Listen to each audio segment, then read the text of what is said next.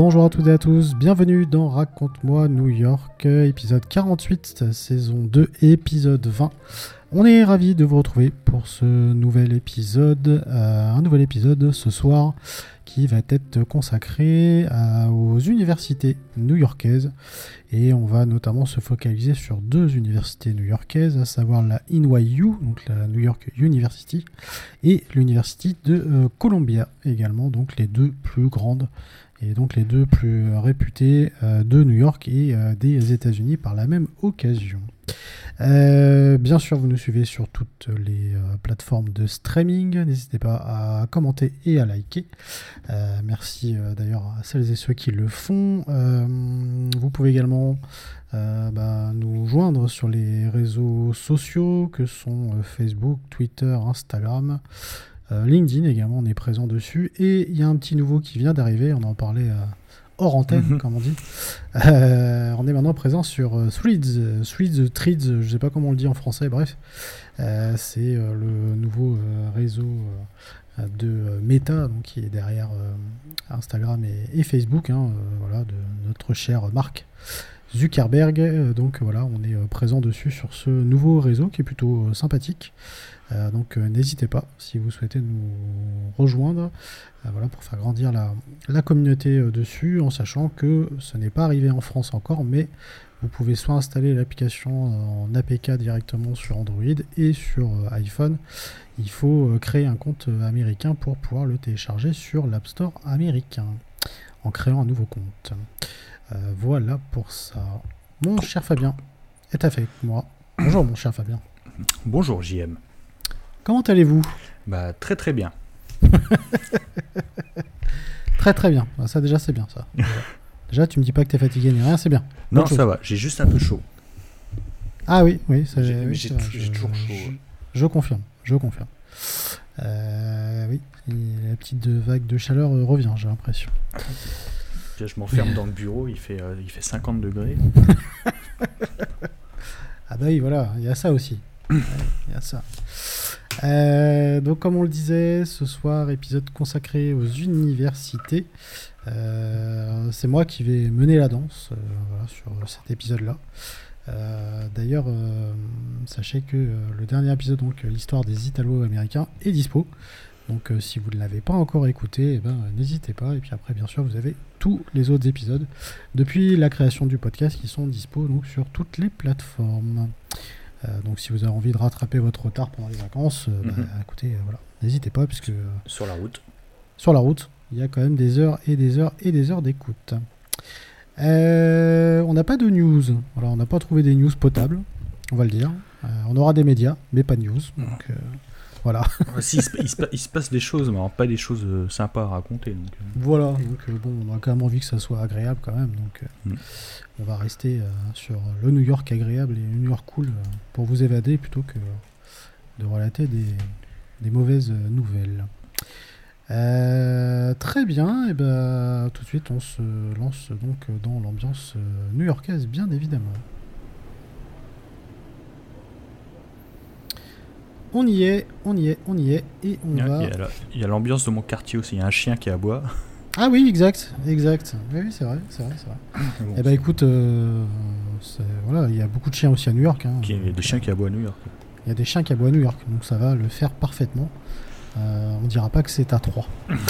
Euh, alors comme je disais, euh, c'est moi qui ai fait le, récit cette fois, et donc on va parler des universités à New York. On va notamment se focaliser sur deux universités, euh, les principales, euh, que sont l'université de Columbia et l'université de New York, la New York University. Alors, il y en a d'autres, hein, je, les, je, les, je, les, citerai. Il y a notamment celle de, de Syracuse, il y a l'université de Cornell, il y a l'université de Fordham également, il y a l'université de Pace, Yeshiva, St. John's, Hofstra. voilà, donc il y en a quand même beaucoup. mais les deux plus importantes ouais. voilà, sont celles-ci. Je crois qu'il y en a une dizaine facile. Hein. Ah oui, oui, il y en a, oui, il y en a pas mal. Si en plus on compte tout le reste des établissements privés, machin, tout ça, il y a de quoi faire. Il ouais. voilà, y a de quoi faire. Et euh, d'ailleurs, euh, merci d'ailleurs parce que le, le, thème nous avait été soufflé par. Euh, on vous avait demandé sur Instagram les thèmes que vous souhaiteriez qu'on aborde. Et ben voilà, ça fait partie de, de, de vos idées, donc on les prend en compte. Voilà. Et donc on les traite. Et puis c'est effectivement un domaine quand même assez, assez passionnant à traiter. J'avoue que je me suis bien éclaté à faire ça. Euh, on va commencer par l'université de Columbia. Alors l'université de Columbia, euh, elle a été fondée le 25 novembre 1754 sous le nom de King's College. Euh, la création du coup de, de, cet établissement était en fait le résultat d'une demande croissante de formation et donc la nécessité de préparer les jeunes hommes, à l'époque on parlait vraiment des jeunes hommes, et à des postes de leadership dans la colonie de, New York. Et euh, le roi George II d'Angleterre a donc euh, accordé une charte euh, royale pour la création donc de ce King's College, qui a été inspiré, grandement inspiré par les collèges anglais hein, comme Oxford ou Cambridge. Et donc la charte a été obtenue grâce aux efforts d'un groupe de personnalités, de fortes personnalités de l'époque. il y avait notamment Samuel Johnson, un ecclésiastique anglican. il y avait également Samuel Bard, qui était un médecin. Et donc le collège a été nommé King's College au départ en l'honneur du roi George II, dont le nom de naissance était Frédéric Lewis, prince de Galles et duc d'Édimbourg et électeur de Hanovre. Et donc la famille royale britannique a montré un soutien financier et un grand intérêt du coup pour cet établissement. Et donc, eh ben, euh, l'une des premières étapes importantes dans la fondation euh, de Columbia, ça a été tout d'abord la collecte de fonds, puisqu'il y a eu au début un total d'à peu près 2500 livres euh, qui a été réuni auprès de différents donateurs. Il y avait notamment dedans le gouverneur de New York de l'époque, qui était James Delancey, et le lieutenant-gouverneur qui était Cadwallader Calden. Euh, et donc par la suite, en 54, le 31 juillet pour être précis, euh, le, collège a tenu sa première réunion de conseil d'administration et donc a nommé Samuel Johnson comme son premier président, donc le tout premier président euh, de Columbia, qu'on n'appelle pas Columbia à l'époque, et donc Samuel Johnson. Le corps professoral initial comprenait plusieurs tuteurs qui enseignaient des matières telles que la philosophie naturelle, la morale, la logique et les langues anciennes. Les cours ont commencé officiellement en 55, le 1er mai pour être précis, dans l'édifice de Trinity Church, euh, qui est situé à Lower Manhattan. Cependant, en raison de tensions politiques euh, croissantes pendant euh, la Révolution américaine, le collège a été contraint du coup de suspendre toute activité en 1776 et donc pendant cette période, l'édifice principal du collège a été utilisé comme hôpital militaire. Après l'indépendance des, des États-Unis, le collège a été renommé Columbia College en 1784 pour refléter les idéaux républicains et la vénération de Christophe Colomb, l'explorateur italien.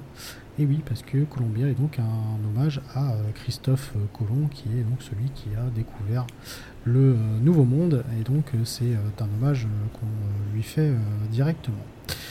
Euh, au cours des décennies suivantes, l'établissement a connu une croissance euh, significative avec de nouvelles écoles et facultés ont été créées, notamment la Columbia Law School en 1858, la Columbia College of Physicians et Surgeons en 1767, euh, et il y a eu également la Graduate School of Arts and Science en 1880. En 1896, le président de l'université Seth a orchestré une restructuration importante qui a transformé du coup Columbia en université de recherche à part entière. Et donc cette restructuration, elle a été un tournant majeur dans l'histoire de l'université, puisqu'elle a permis vraiment une expansion euh, de dingue euh, dans l'enseignement supérieur et euh, de la recherche à Columbia. Lorsque le King's College a été fondé en 54, les cours ont commencé à être dispensés dans l'édifice de Trinity Church, comme je disais. Euh, euh, voilà. Et donc après, effectivement, il y a eu tout cet épisode-là avec, avec l'hôpital militaire. et après la reprise des cours en 1784, le collège a déménagé dans un nouvel emplacement situé près de l'actuel City Hall de New York. Le seul problème étant que la ville à l'époque était tellement en train de grandir que ça a rendu cet emplacement beaucoup moins adapté et donc Columbia a cherché un nouvel endroit pour s'établir de manière plus euh, permanente et donc avoir vraiment un site euh, vraiment bien défini et bien distinct et euh, un endroit vraiment à lui.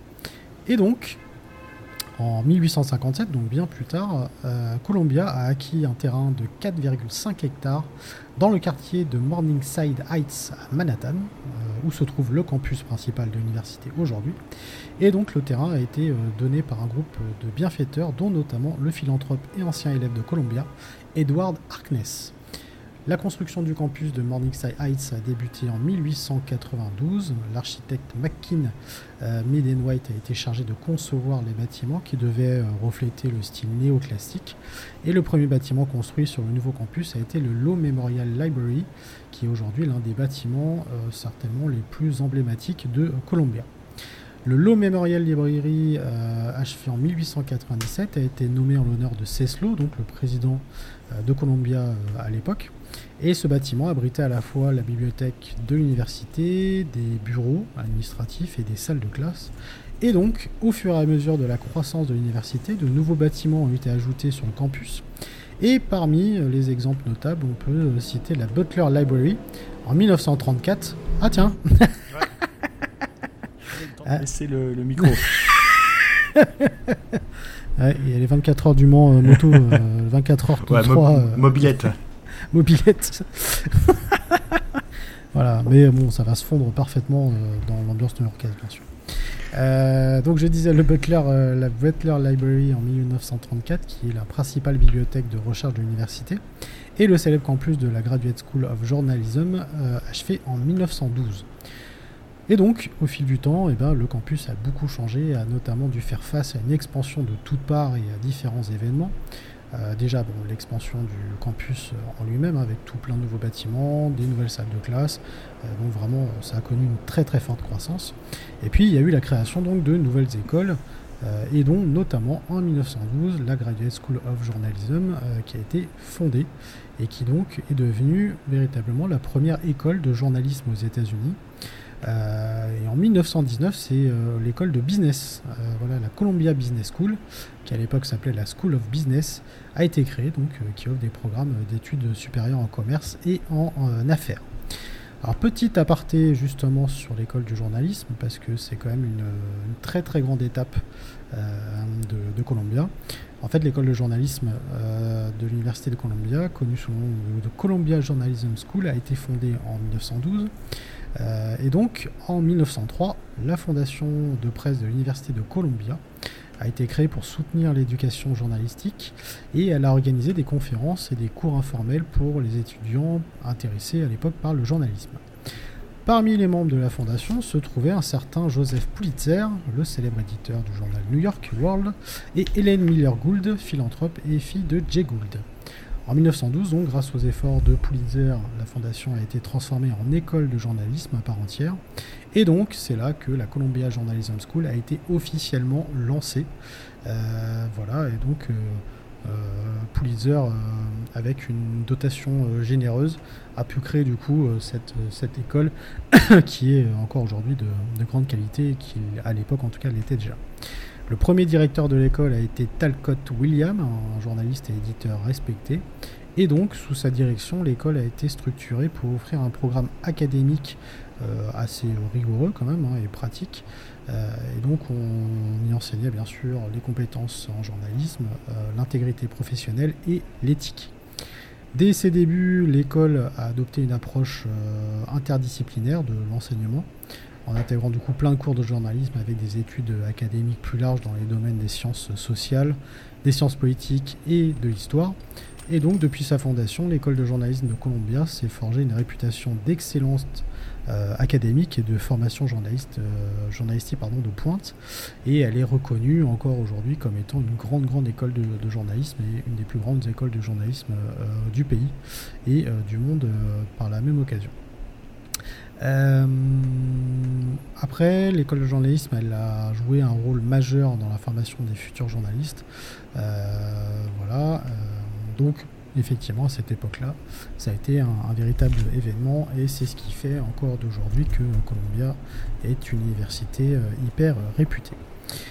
Euh, les endroits marquants qui sont emblématiques euh, du coup dans le campus euh, et donc dans son histoire, on y retrouve notamment la Law Memorial Library, qui est l'un des bâtiments les plus emblématiques de Columbia, hein, avec ce style néoclassique. Il a été achevé en 1897 et donc porte le nom de Cecil, le président de l'université de l'époque.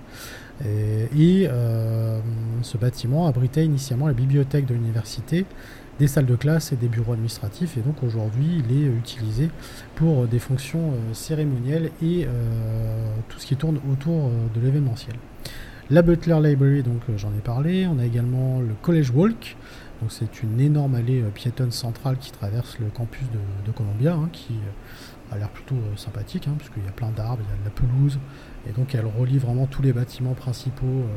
Et c'est très animé, euh, notamment avec euh, plein d'activités que font euh, les étudiants.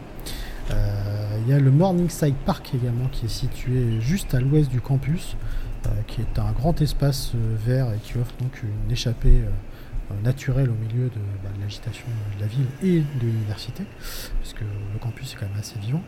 Euh, la Saint Paul Chapel, euh, qui est une église historique située à proximité du campus de Columbia, hein, qui a été construite en 1766. Elle est la plus grande ancienne euh, église en service continu de Manhattan. Il y a également le Lerner Hall, qui est le centre étudiant de l'université. Il abrite des espaces pour les clubs étudiants, des salles de réunion, des restaurants, des espaces de détente, euh, des espaces également pour les organisations. Et donc c'est un lieu qui rassemble donc les étudiants qui se retrouvent pour discuter entre eux, pour euh, bah, se sociabiliser. Euh, ils organisent des événements et donc euh, voilà, ils, organisent aussi des, activités euh, autour de, de l'événementiel. Et également le Sundial. Donc le Sundial, c'est une grande horloge solaire qui est située à l'entrée sud du campus et il sert de point de repère visuel et est souvent considéré et utilisé comme lieu de rencontre pour les étudiants. Voici donc euh, l'histoire un peu de ce qu'on pouvait dire en condensé de l'université de, de Columbia. Je ne sais pas si tu as déjà été faire un tour. Non. euh, moi non, non non, non. Euh, ah, je sais pas si tu avais prévu d'en d'en parler. Euh, moi, moi j'avais envie d'y aller parce que c'est la scène d'ouverture de Ghostbusters. Exact. Du vrai. 1. C'est vrai, Euh, vrai. parce que ils, ils sont, euh, ils sont professeurs à Columbia, hein, je crois, les, les trois. Ouais. Et c'est. alors, je sais pas exactement, je me souviens plus exactement, ce bâtiment central. hein. Mhm. on les voit, sur- on les voit sur les marches. Ouais. C'est ça, et ça a été tourné à Columbia. Il y a, il y a plein d'autres films qui ont été tournés à Columbia, mais. Euh, Il n'y a pas euh, Spider-Man aussi? Lequel? De ça Oui, c'est vrai qu'il y en a eu. Euh, Euh, C'est les premiers, hein, je, je- ça me Ouais, rien. les premiers. Je me. Peut-être. Mais euh, oui, oui, effectivement. Mais c'est vrai que Mais je pense que la prochaine fois, euh, ouais, j'aimerais bien, j'aimerais bien y aller parce Ouais. que le campus est quand même très beau. c'est ce que je disais, j'ai fait un, un petit live juste avant et euh, c'est vrai que les. Parce qu'il y a plein de campus euh, aux États-Unis, alors où ils sont très, très éloignés Oui. euh, de la ville, euh, comme à San Francisco, ou alors ils sont carrément dans des lieux paumés. Ouais. Là, c'est à Manhattan, quoi. Là, c'est à Manhattan, ouais, complètement. Donc, Pour y aller, c'est pas hyper galère. Ouais, c'est vrai que, en plus, moi, je sais pas, je sais pas pour toi, mais moi, le, les campus américains, moi, ça m'a toujours fait un peu fantasmer, quoi. Ouais, ouais. euh, alors, c'est vrai que mon campus, il était pas comme ça. Mais euh, ouais, c'est vrai que c'est très vert. Bah, après, ils ont de la place, hein, donc c'est Ah bah, complètement. pour ça qu'ils en font des, des fois dans des lieux un peu paumés. Ouais. Euh, parce qu'ils ont. ils- ouais, ça permet de s'étendre. nous, nous, là, là où j'étais à Nancy, ouais, c'était très, très condensé. hein. Ouais, Donc euh, ouais, on pouvait pas non plus. euh, C'était grand, mais on pouvait pas non plus euh, se à- dans les parcs. euh. j'étais à la Sorbonne Nouvelle à Paris. Le bâtiment était dégueulasse. hein.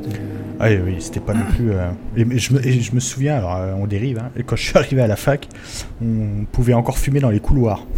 Ah Ça peut. hein, et, Ouais, non, mais- On pouvait fumer dans la cafette. Ah bah tu vois. Et on pouvait fumer dans les couloirs. Après, ils ont limité, ils ont dit on peut fumer que dans les cages d'escalier. Ouais. Mais Ce en qui est pas mieux. non, en période de partiel, t'avais euh, euh, 200 personnes dans les escaliers assis qui fumaient des clopes.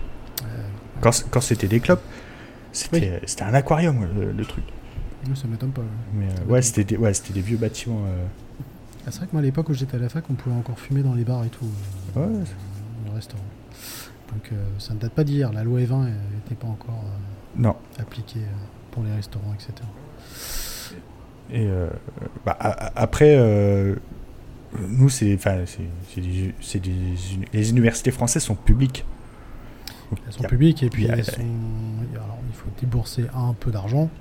C'est ça. On, va en parler. on va en parler, parles après, ouais. Après. Mais euh, si vous voulez aller étudier là-bas, euh, ah, euh, prévoyez un bon billet, hein, ou alors il faut une bourse ou quelque chose, hein, parce que c'est hors de prix. Même pour les Américains, hein, c'est un énorme budget. Euh, les parents déjà savent euh, déjà depuis, euh, depuis longtemps qu'il faut économiser pour leurs enfants, ou alors s'ils ont la chance de naître dans une famille plutôt aisée. Bon bah là le problème se pose pas, mais pour les familles modestes, les jeunes qui veulent aller à l'université, c'est un billet énorme. hein. C'est celle de Columbia, je vous parle de c'est à peu près 60 000 balles l'année, hein, donc c'est c'est énorme. Mais je, je, je me, euh, je me posais la question l'autre jour quand il donnent un prix comme ça, est-ce que euh, ça, ça comprend l'hébergement ou? Eh ben non, ah ouais mais ça on va le voir. Ah, non, on va le voir. Ah, va d'accord. Ah non, on va le voir. Non, 60 000 balles, c'est juste, euh, t'as le droit de pointer ton cul à l'université, c'est tout. Moi Voilà. c'est moi c'était euh, c'était combien? Ah non. Je crois que c'était deux- 200 Ouais, ouais, je crois que c'était ça, moi, 200 balles. euh, 150, 200 balles, en tout cas. ouais. Et ça, ça augmente après en master, je crois que c'est un Oui, oui. un peu mais On est loin des 60 000 balles quand même. Ouais, c'est ça. Mais euh, alors je- vous pouvez y aller, il me semble, avec des échanges universitaires. Ouais. Genre, tu t'inscris euh, dans ta fac et euh, tu fais un semestre. alors, je suis pas sûr que ça marche avec Harvard, avec Columbia, etc. Pour des plus petites universités, peut-être. ouais. moi, j'ai un ami qui l'avait fait pour UCLA, donc Ah ouais bah qui est quand même une voilà. Oui. Ou, Oui, ou même, euh, je crois, Stanford le fait, quoi. Tu peux. Ah ouais, ouais, ouais. Donc, euh, ouais, il y a possibilité quand même que. Parce que, voilà, les, enfin, les universités que tu me cites. euh, Ouais, c'est. costaud, quoi. Ouais, c'est. Donc, euh, ouais, il y a- il y, a quand même moyen de s'en sortir. Ah ouais, complètement. Al- Alors que les l'inverse, les Américains payent leurs frais d'inscription euh, à UCLA et euh, puis ils se retrouvent à Grenoble quoi. Exact, ouais. C'est sympa. C'est cool.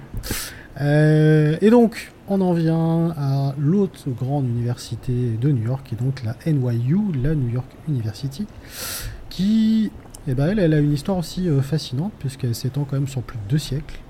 Euh, donc, elle comprend quand même pas mal d'événements, de développements et de réalisations importantes. Et donc, elle a été fondée officiellement. alors, non, je dis des conneries.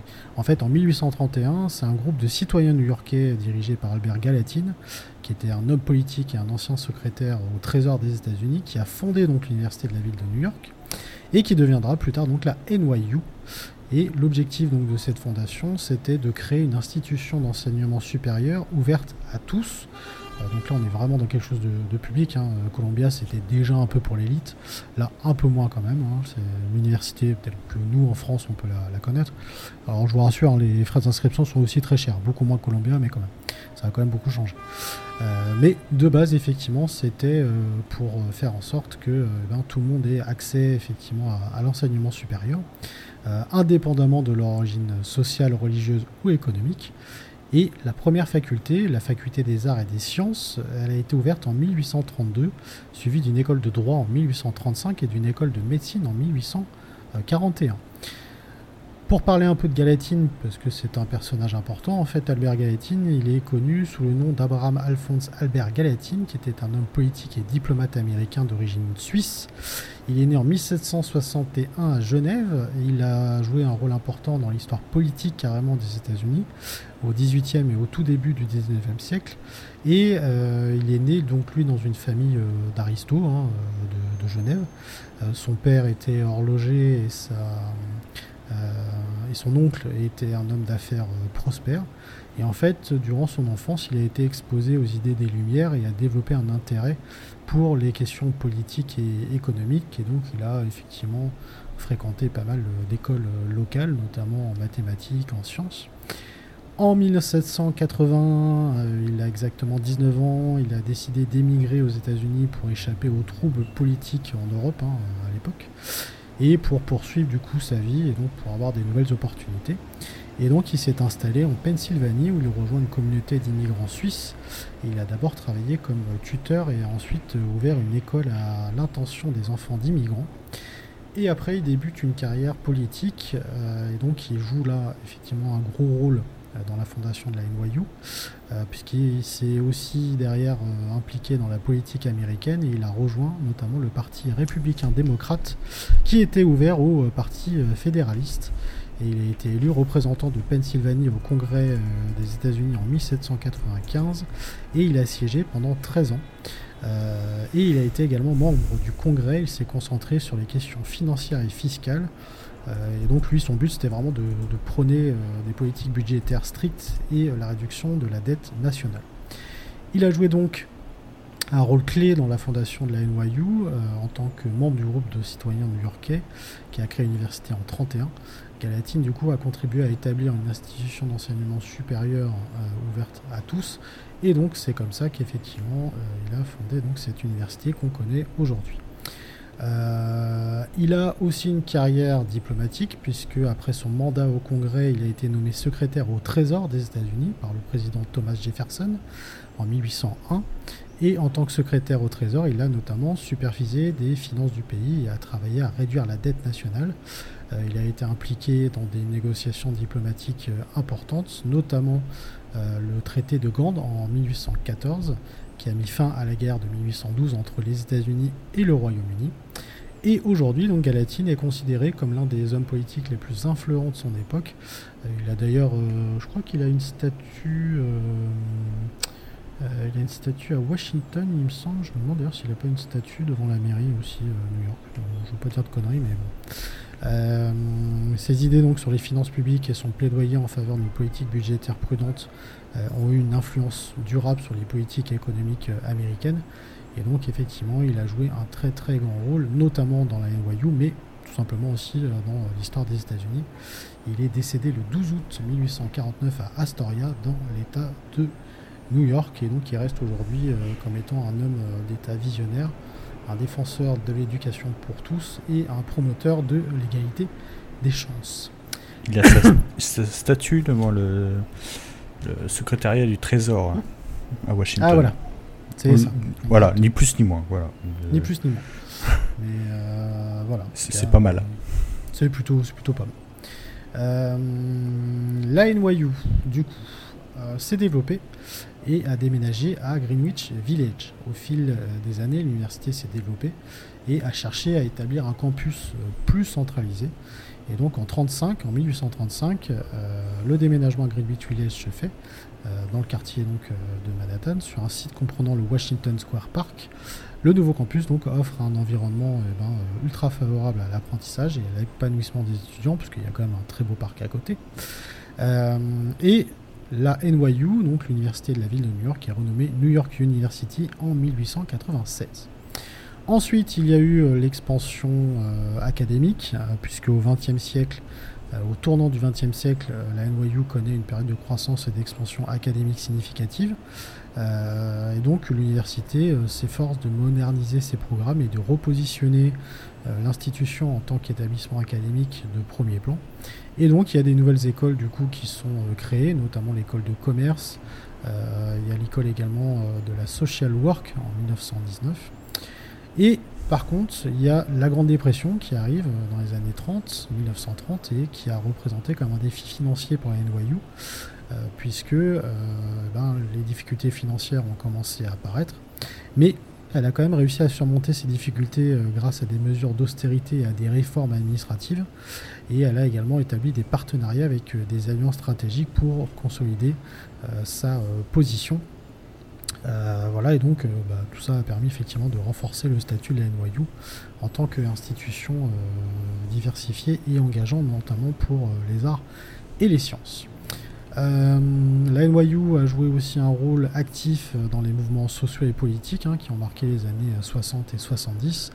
Euh, notamment, il y a eu euh, beaucoup de manifestations étudiantes euh, contre la guerre du Vietnam, notamment. voilà. Après, dans les années suivantes, elle a continué effectivement à se développer, à renforcer sa réputation internationale, puisqu'il y a eu des campus mondiaux qui se sont montés. Donc, c'est-à-dire que la NYU n'est pas que à New York maintenant. Elle est aussi bien à Londres, elle est également à Shanghai, elle est également à Abu Dhabi. Et donc, euh, bah, les étudiants de la NYU peuvent effectivement aller donc, dans ces pays-là pour euh, également euh, étudier. Donc, voilà, il y a eu tout plein de, partenariats qui se sont créés comme ça au fur et à mesure.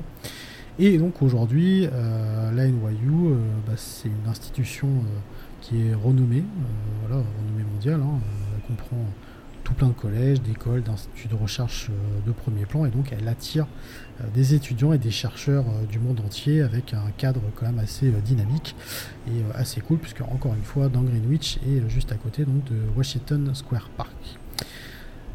Effectivement, le campus principal donc est situé dans le quartier de Greenwich. Il est centré autour Washington, du Washington Square Park, qui est quand même un lieu assez emblématique du quartier de New York, mais aussi de l'université.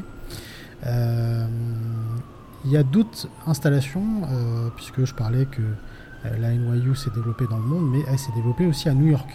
Vous pouvez retrouver notamment euh, d'autres campus, notamment il y a un campus à Brooklyn, qui est situé dans downtown Brooklyn. vous avez également le campus de l'Upper East Side, voilà, et puis comme je disais, les autres campus du coup dans, le, dans le monde. En plus des principaux sites, il y a plusieurs installations et des programmes spécifiques dans d'autres quartiers euh, de, New York, euh, comme, comme je le disais. Et donc, notamment, il y a un bâtiment, euh, je ne sais pas si tu l'as vu, je pense que tu l'as vu quand tu as été à Washington Square Park, Fabien, mm. c'est la Elmer Hobbs Bobst Library. Je sais pas si tu es passé devant. J'en ai vu pas mal, mais je ne sais pas celui plus au sud. Ouais, en fait, c'est un grand bâtiment euh, rouge. Ouais, c'est ça, ouais, c'est sûr. Euh, en fait, c'est un énorme hall. C'est plus. Je crois qu'il me semble que c'est le bâtiment. De mémoire, hein, c'est le bâtiment le plus imposant sur la place. Oui. Le plus haut, ouais. exact. En fait, ce bâtiment, bah, vous pouvez pas le louper hein, si vous allez à mm. Washington Square Park. Euh, c'est l'un des bâtiments les plus emblématiques. il est situé donc sur le campus de la Washington, du Washington Square. Le bâtiment a été conçu par euh, Philip Johnson et Richard Foster. Il a été achevé en 1973. Il est de style brutaliste. Il est caractérisé par son extérieur en béton et ses formes géométriques. Alors c'est très grand hein, puisque c'est la plus grande bibliothèque universitaire de New York et euh, l'une des plus grandes des États-Unis. Euh, elle fait 12 étages et elle occupe une superficie de plus de 13 000 m2. la bibliothèque d'ailleurs dispose de plus de 4,5 millions de volumes imprimés.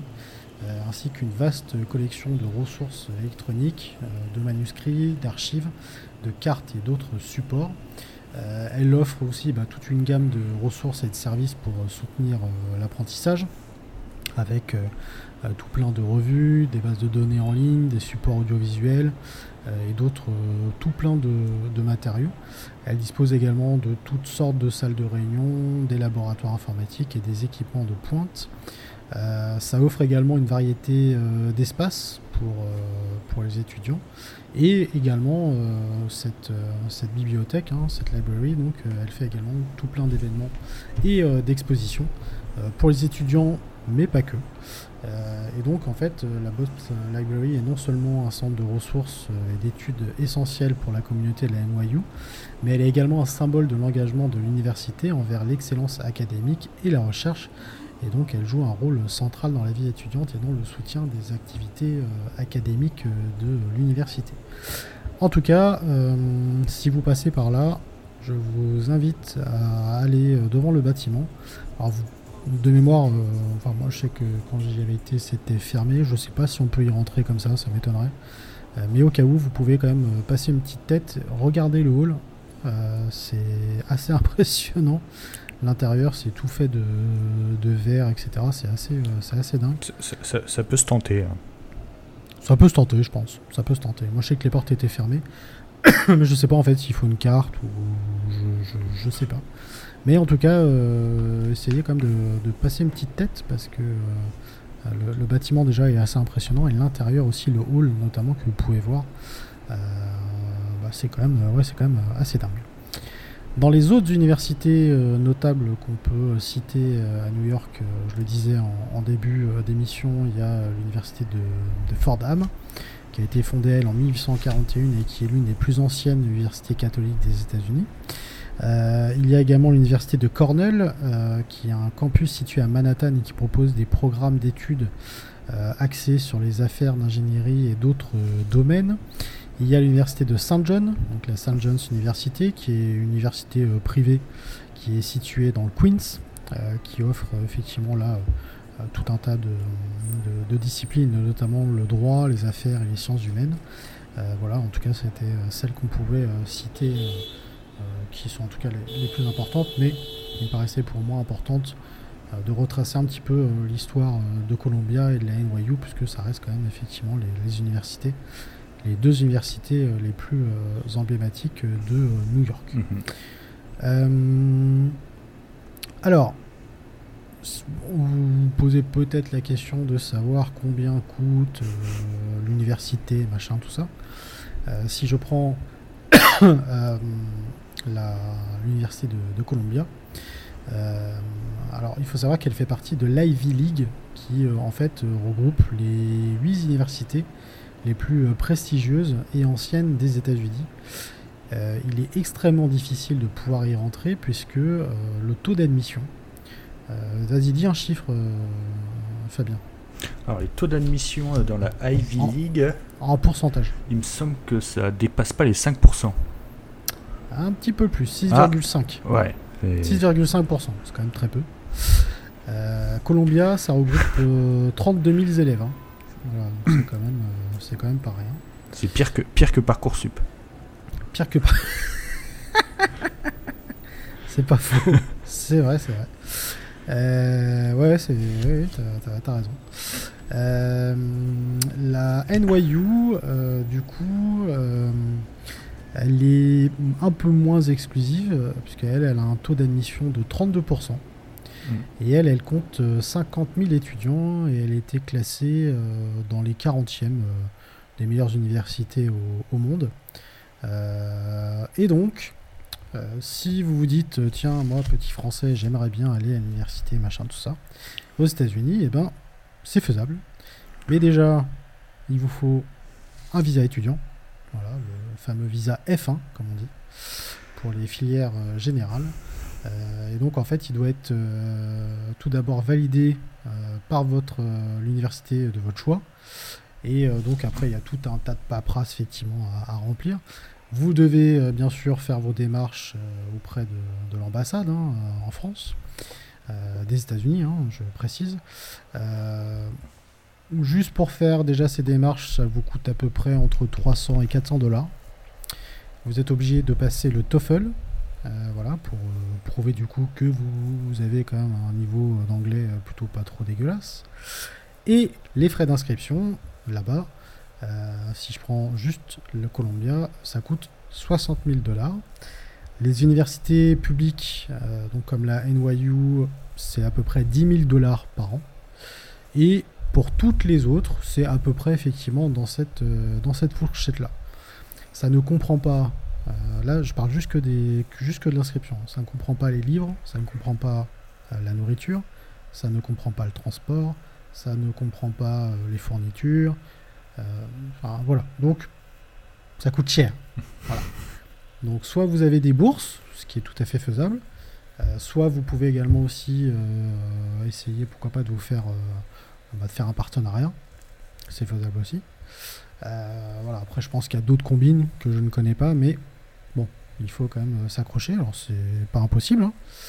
Euh, voilà, après évidemment si vous avez la chance d'être un peu plus aisé, c'est forcément plus facile. Euh, mais euh, bon, voilà, les universités, bah, tout comme la vie à New York, ça reste ça reste cher, simplement. allez, allez, à Cornell, hein, c'est paumé. Voilà, ouais, c'est vrai, c'est pas, ouais, c'est paumé. Ou sinon, bah après, la NYU, bon, 10 000 dollars l'année, bon, c'est pas mal aussi. Hein. Bah, après, après, il y a, de, y a l'université d'État qui sont, qui sont quasi gratuites. Hein. Ouais. Mais c'est vraiment. Enfin, il n'y a personne.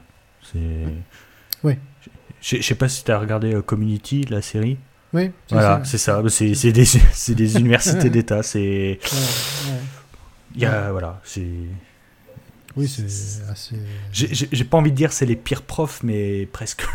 Ouais, ouais, ouais. ouais. oui, on va dire qu'il y a quand même. Il y a un rang, quoi. Il y a un rang. dans, les États dans les universités américaines, il y a un rang, et quand c'est gratuit, généralement, c'est que. Voilà. C'est ça. Voilà. C'est ça.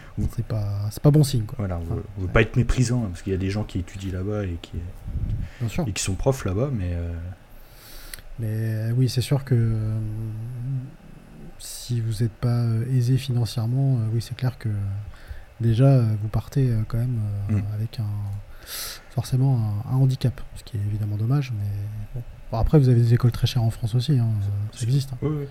mais sur un CV, voilà, à, diplôme équivalent, euh, le recruteur il va choisir oui. Une université. Alors qu'en France, euh, voilà, si pour un diplôme passé euh, dans une université à Nantes ou à Strasbourg, il n'y a pas de. Mm. Non, c'est vrai. c'est vrai, t'as raison. donc voilà ce qu'on pouvait dire. Tu avais des choses à rajouter, Fabien, par rapport à ça? Non, NYU, j'ai une petite anecdote c'est que j'avais acheté un t-shirt ah dans, dans, une boutique. c'était quoi? Euh, non, c'était pas Ralph Lauren. Euh, euh, zut, j'ai perdu la marque. Tommy Hilfiger. Ah oui. Et en fait, j'avais acheté.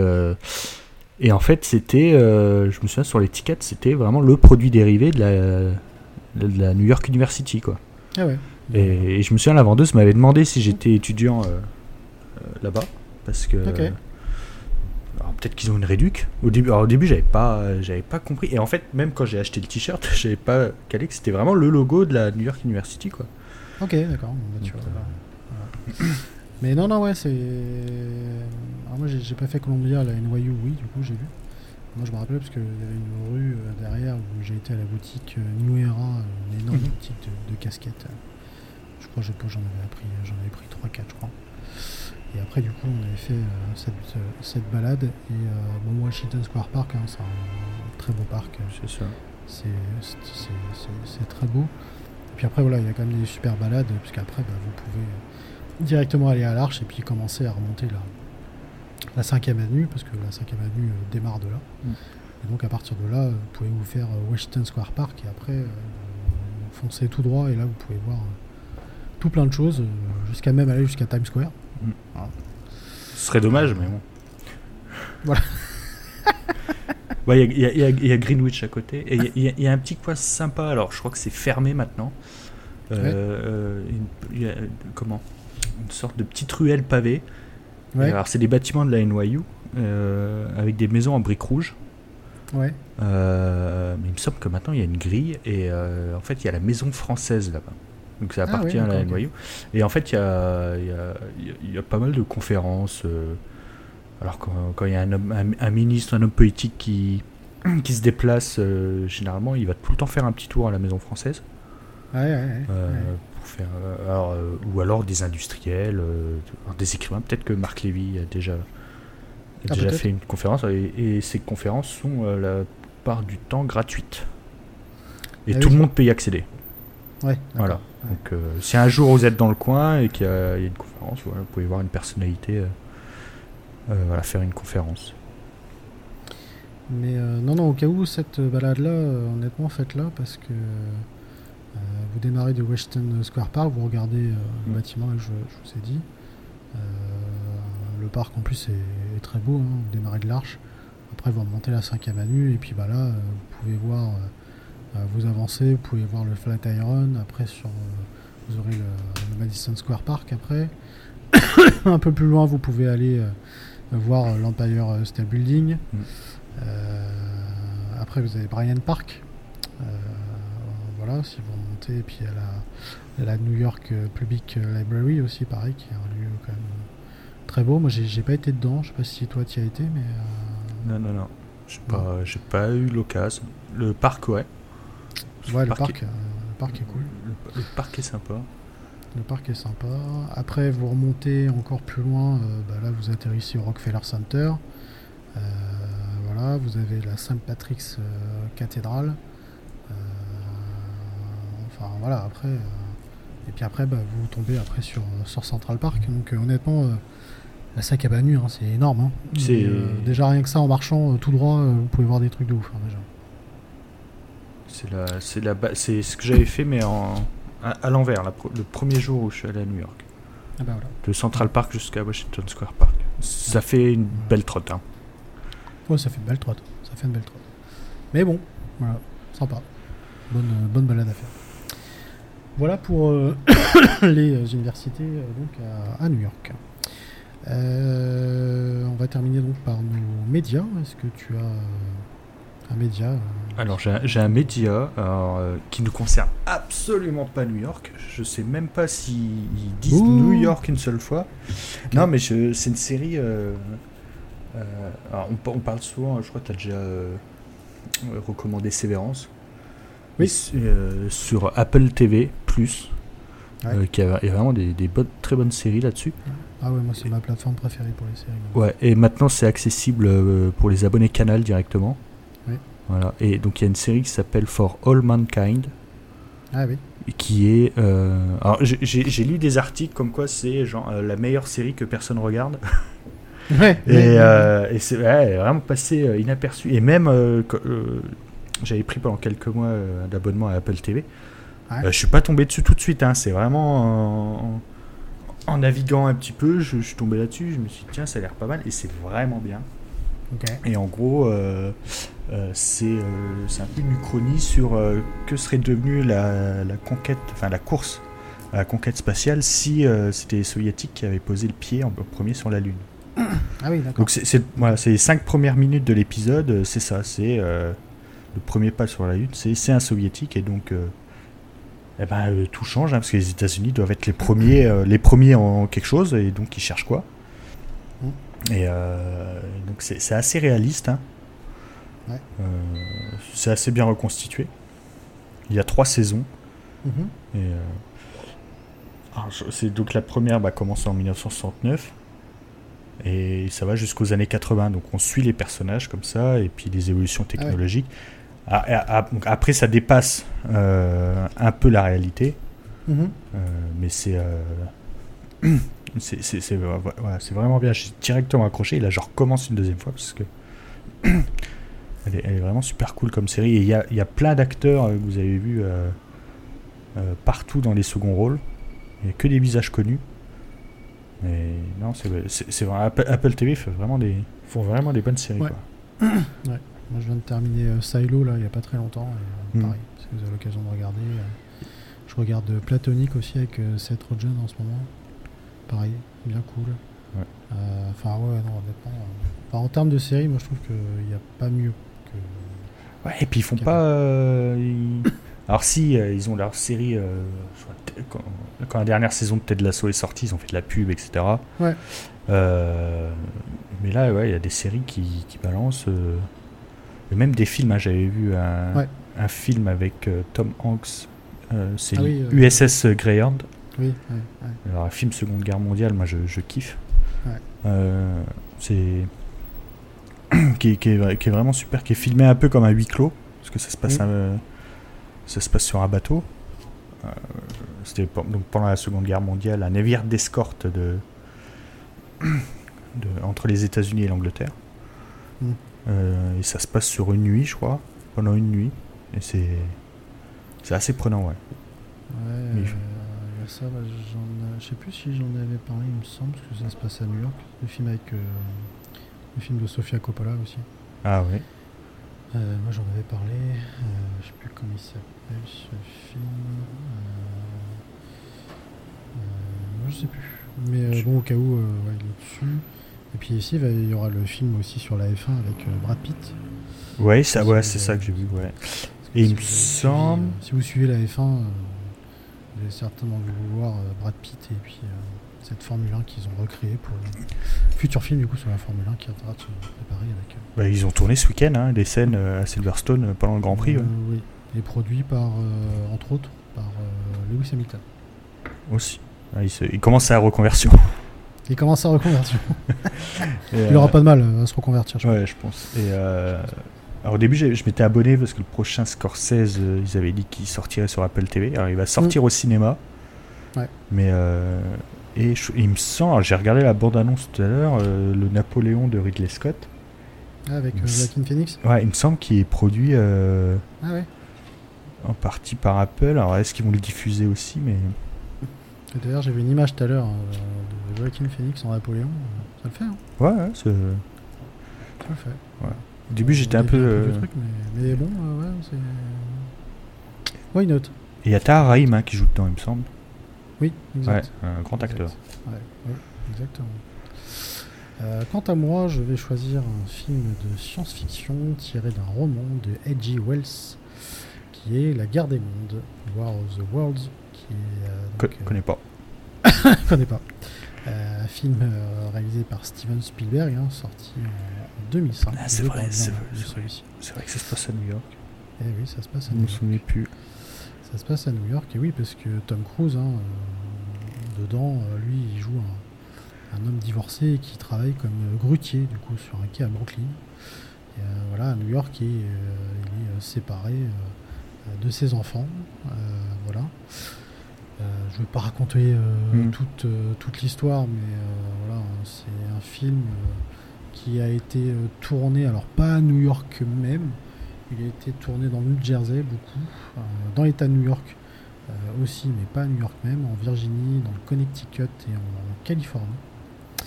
Euh, et donc c'est avec Tom Cruise. dedans, on y retrouve Dakota Fanning. On a Tim Robbins également qui, joue, qui joue dedans. Euh, la musique, bien sûr, est de John Williams.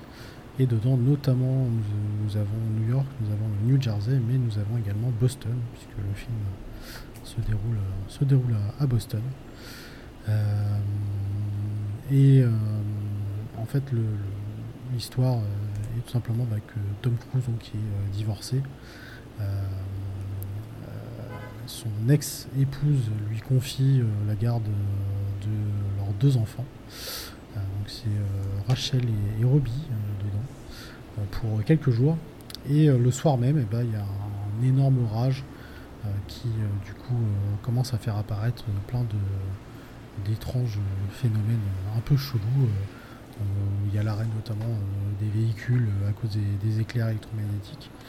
Et donc il va y avoir après d'énormes engins qui vont surgir des entrailles euh, de la Terre et qui vont commencer à désintégrer un peu les, êtres humains. Et donc ça va effectivement faire tout un chaos. En gros, eh ben, ce sont les extraterrestres qui arrivent pour euh, envahir la Terre. Euh, et donc euh, à l'époque c'était quand même un, film qui a fait euh, forte euh, sensation. Il y a notamment ce, fameux bruit euh, des aliens euh, dans le film qui est assez, euh, assez impressionnante. Euh, et d'ailleurs, je crois qu'on peut visiter hein, les, les décors euh, dans. Je pense que c'est dans le parc Universal, hein, il me semble. Notamment, il y a, le, il y a tout le, toute la scène avec le Boeing euh, dedans. Voilà, Ah oui, oui, est. visiter. Euh, ouais, ouais, c'est au, au Universal Studio. Ouais. Ouais. Donc euh, la scène avec euh, effectivement le, le Boeing.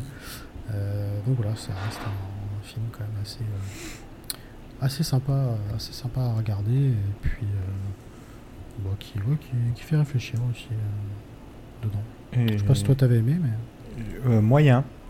ouais, t'avais pas trop aimé. Ouais, moyen. euh, et, et je sais pas si c'est sur ce film-là que, euh, que Spielberg avait dit que plus jamais il retravaillerait avec Tom Cruise. Ah oui. ah possible. Possible, Euh, ça il, me, semble que c'est celui-là, parce qu'apparemment, apparemment, c'était pas très très bien passé. Euh, non, ouais, je sais pas, j'avais pas euh, super accroché. Je l'ai vu au cinéma, moi, je l'ai pas vu. Mais je l'ai revu il y a pas longtemps. hein. Je peux- Ah, tu pas ouais, c'est pas un film que je déteste. euh, que, que je déteste, mais je trouve que. Je me souviens, j'avais j'avais regardé l'original. Ouais. Que... Ouais, quand j'étais ado. Ouais. Ouais, qui était pas mal. C'est quasiment euh, copié, hein, les scènes sont quasiment. euh, Ah oui, oui, oui, oui, Ah oui, oui, complètement. Oui, parce qu'il y a eu. euh, bon, de base, hein, effectivement, c'est un, c'est un, un livre. hein. Ça a été, il y avait également des, des bandes dessinées euh, dedans. Euh, Il y a eu euh, aussi bah, en- la- la- ce fameux récit qui a Ouais. été diffusé à la, à la radio, diffusé sur CBS. Qui soi-disant avait 38. provoqué des. Oui, qui avait, avait provoqué des émeutes parce que les gens pensaient que c'était réel. Alors ça a été largement. euh, ça a été largement surestimé. hein. Oui, Apparemment. apparemment. euh, Ouais. oui, apparemment. Euh, mais oui, le, le premier film date de 1953. hein. C'était euh, Byron Askin qui l'avait réalisé. Euh, Il y a eu, euh, je sais pas s'il y en a eu d'autres après, mais euh, il y a eu, euh, ils- en ont fait une, une série. euh, Série, j'ai pas qui vu. était produit par, euh, Ça me dit qui rien. produit par, euh, par Canal. Si, si, effectivement. La Guerre des Mondes, qui a été diffusée sur Canal et la Fox. Ouais, ouais, effectivement. Oui, c'est ça. C'est exactement ça. Donc, donc voilà, si vous avez l'occasion de le voir. moi, j'ai j'ai pas lu le livre, donc je sais pas ce que ça donne. mais- Pas Je vais voir sur quelle plateforme. Je pense qu'il se dispose sur une plateforme. hein. ouais, je pense. Je pense. Je crois que c'est Spielberg. alors, Ouais, petit, euh, petit réalisateur. euh. Pas très- Euh, pas- la guerre des mondes, il est sur très euh, connu. Paramount. Sur Paramount. Voilà. Ouais. Voilà. Donc au cas où, vous pouvez le. Ou Canal. Ou Canal. La guerre des mondes. Ouais, la, la série, euh, la série est dispo nulle part. Et le film original est aussi dispo sur Paramount. La série, ça doit être euh, sur MyCanal, vous pouvez voir, parce que c'est une diffusion, enfin c'est une production Canal+. Ah ouais, je vois. euh, Même pas, même pas sur Canal. À mon avis, ils l'ont retiré. Ah, peut-être qu'elle leur retiré. Ça se Ah peut. si.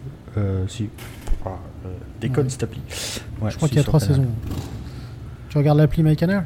Euh, non, sur, euh, Oui, parce que je t'aurais dit, oui, c'est normal, c'est de la merde. sur Just Watch. Ah oui, d'accord. Euh, Là, ça, ça met indisponible euh, la série et puis euh, en D'accord. fait non, dispo. sur- Ok. ouais. D'accord. Bon. Euh, voilà, en tout cas, euh, cet épisode euh, touche à sa fin. On espère que ça vous aura plu. Si vous avez d'autres anecdotes, des choses à, rajouter, bah, n'hésitez pas à nous les partager dans les commentaires. Et puis, bah, écoutez, on, pourra les diffuser sur les Mm. réseaux. N'oubliez pas maintenant que nous sommes là sur, sur, sur Threads, sur Threads français. Sur Threads. Threads. Voilà, threads.